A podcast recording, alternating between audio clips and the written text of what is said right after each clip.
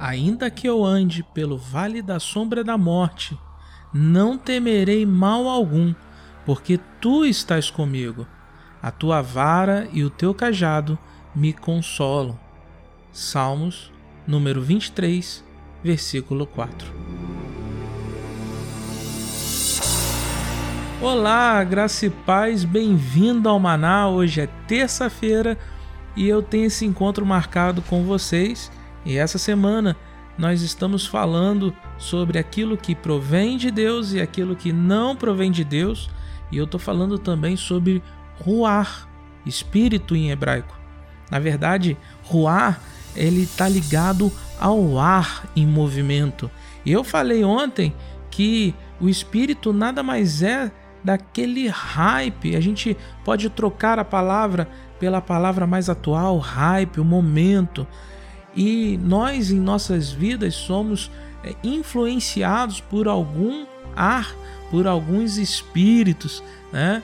Eu não estou falando só do espírito é, personal, como as pessoas gostam de acreditar, mas eu estou falando do momento que nós vivemos. E alguns momentos pertencem a Deus, provêm de Deus, e outros não. É como se fosse, por exemplo, o saxofone. O saxofone ele emite notas com um ar que vai passando pelo instrumento, mas alguém sopra esse ar.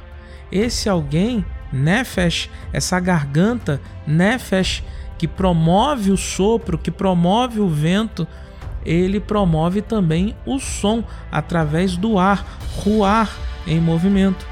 Quem é o saxofonista da sua vida? E eu quero já começar com o tema de hoje falando que o medo não provém de Deus. Deus não nos deu o espírito do medo.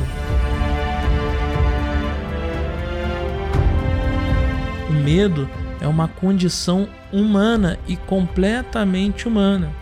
E eu sempre gosto de trazer essa hermenêutica para os dias de hoje, né?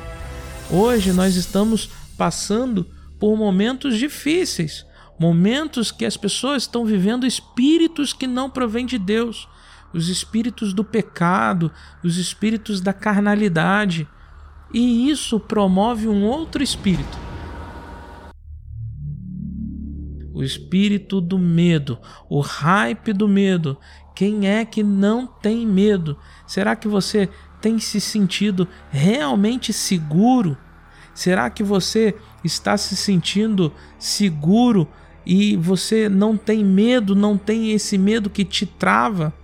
Hoje, um dos maiores males, maiores doenças da atualidade é a depressão, a síndrome do pânico, o medo que não deixa as pessoas saírem de casa, que não deixam as pessoas é, terem uma vida feliz.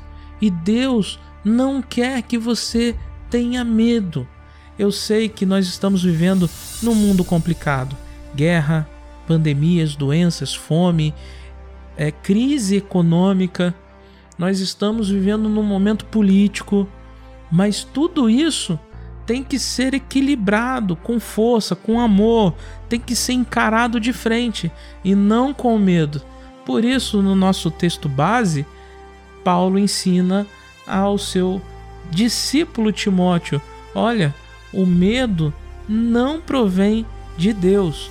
E ele estava falando isso para o discípulo porque ele estava discipulando Timóteo a agir ministerialmente sem ter medo, sem ter medo de pregar, sem ter medo de falar das coisas novas, das boas novas, sem ter medo de enfrentar a situação que o mundo nos traz.